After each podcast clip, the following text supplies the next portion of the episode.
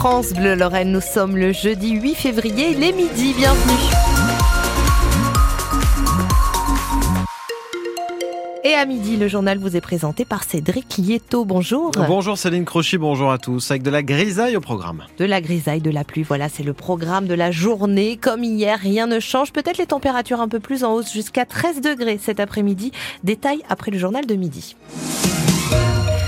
Un homme mis en examen pour meurtre à Neuchâtel. Les faits se sont passés dans la nuit du 16 au 17 janvier dernier. Trois personnes arrêtées cette semaine. Un médecin de 18 ans a été mis en examen pour meurtre. Il est en détention provisoire.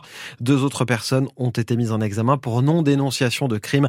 Information à retrouver sur francebleu.fr. L'accident de trop sur la RN 66 dans les Vosges. Fin janvier, un homme de 78 ans est mort percuté par un poids lourd au Tillot sur cet axe. De 1000 à 3000 camions empruntent cette route tous les jours. Le chiffre a baissé depuis euh, l'an 2000 et, l'interdiction des poids lourds en transit de plus de 3 tonnes 5. Mais le trafic reste euh, trop important pour les riverains que vous avez rencontrés à Bussan, Thierry Collin. 40 tonnes qui déboulent à 50 km heure ou plus en pleine rue, de jour comme de nuit, ça fait réagir tout vibre dans la maison en fait. Ça passe quand même toute la nuit. C'est accidentogène aussi. Hein. J'ai mon mari qui est routier alors euh, ça me dérange pas du tout. Certains passent vraiment très vite et la route est défoncée, pas à cause des déneiges en tout cas. Alors bien sûr, il y a un projet de déviation, comme le rappelle la maire du Tio, Isabelle Canonaco. La déviation, elle est envisagée. Ça fait plus de 50 ans qu'on en parle de cette déviation. Le tracé est, déjà fait, sauf que forcément les caisses sont vides, hein. donc pour l'instant, il n'est pas envisagé de poursuivre. Du côté de Bussan, jusqu'à 2000 poids lourds par jour, et le maire Bachir Haïd constate l'insécurité, les nuisances et la pollution. Ça pollue quand même un camion. Alors on nous parle de Grenelle de l'environnement, tout ça, mais je vois pas beaucoup d'effets sur notre secteur. On ne sait pas anticiper. On attend qu'il arrive une catastrophe pour dire il faut qu'on fasse. Il faudrait quand même qu'on ait un vrai politique qui donne un grand coup de poing sur la table et dit il faut qu'on avance. Pourquoi pas poser des portiques? Avec des surveillances et contrôles routiers quotidiens sur la vallée de la Haute-Moselle par les gendarmes et des maires qui ne peuvent que compter les poids lourds sur la RN 66, plus de 1000 camions par jour, la grande majorité respectant l'interdiction de transit des camions dans cette vallée qui traverse les Vosges vers l'Alsace en évitant les péages. Deux personnes grièvement blessées dans un accident de la route dans le Toulois. Une voiture a, percuté un arbre à Aucher hier soir. Deux jeunes femmes ont été euh, emmenées à l'hôpital de, central de Nancy dans un état grave. Deux autres personnes légèrement touchées transportées à Toul. Le maire de Rambervillers connaîtra son sort aujourd'hui. Le tribunal judiciaire d'Épinal rend son jugement en début d'après-midi. Jean-Pierre Michel est poursuivi pour harcèlement moral. Le parquet a demandé un an de prison avec sursis et l'interdiction d'exercer la fonction de maire. L'éducation de nos enfants n'est pas une variable d'ajustement. C'est le message porté par trois élus de, Meurthe-et-Moselle qui signent une tribune commune. La présidente du, département, Shaine Skironi, celle des maires ruraux, Florence Picard, et Rosemarie Falk, présidente de l'association des maires de Meurthe-et-Moselle. Elle était notre invitée ce matin euh, sur France Bleu Sud-Lorraine. Malgré la baisse du nombre d'élèves, il faut tout faire selon elle pour éviter des fermetures de classes. 54 postes d'enseignants sont supprimés à la rentrée prochaine. On discute on prend les problèmes bien en amont. On rétablit l'équité aussi, parce qu'en Lorraine, notre département, au, niveau de la suppression de postes, est le plus touché, alors que ce n'est pas chez nous que le, nombre d'élèves en moins est le plus important. Donc on discute. On, affirme et on réaffirme, euh, le gouvernement, le président de la République, le Premier ministre affirment que l'éducation nationale, c'est la priorité des priorités ils ont tout à fait raison sur ce point, mais ils nous donnent les moyens.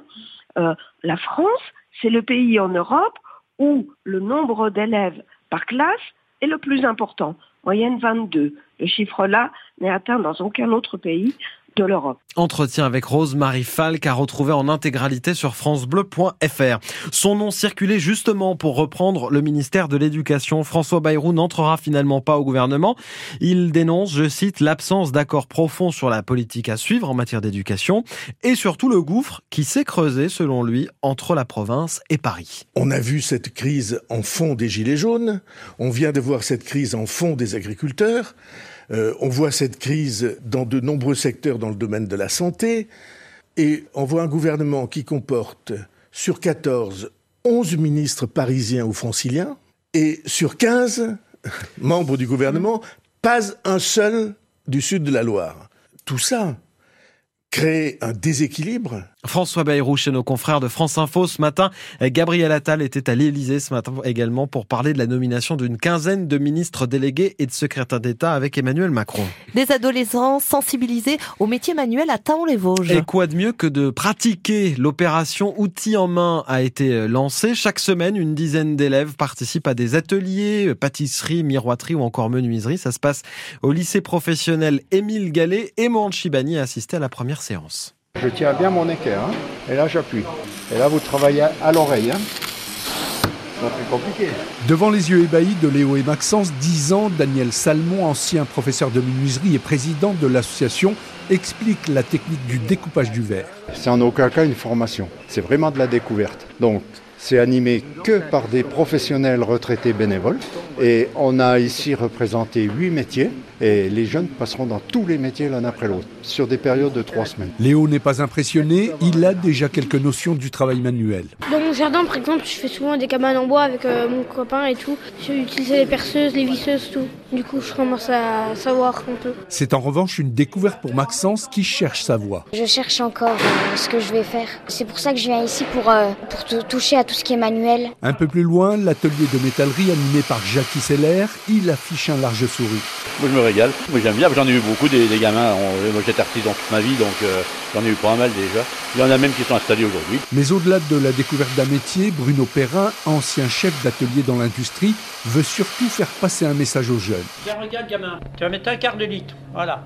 On transmet notre savoir et puis on veut leur donner aussi ce qu'il faut, c'est donner le bonheur d'aller travailler. Les ateliers se poursuivront mercredi prochain, même lieu, même heure. Monde Chibani pour France Bleu Sud-Lorraine. C'est l'événement de la fin de semaine à Épinal, le tournoi des quatre nations de hockey à la patinoire de Poisson-Pré, tournoi amical entre la France, la Norvège, le Danemark et l'Autriche et les équipes viennent d'arriver début des matchs demain. Puis le chanteur lorrain Yanis, Jans pardon, marche sur les traces de Patricia Cass. Alors c'est pas exactement le même genre, hein, mais il sera le premier Lorrain depuis 1991 et donc Patricia Cass à se produire au Galaxy d'Amnéville. Ce sera le 9 mars prochain. 4000 places déjà vendues. Yann se révélait euh, sur le réseau social TikTok notamment, où il compte près de 3 millions d'abonnés. Midi 7 sur France Bleu Sud Lorraine.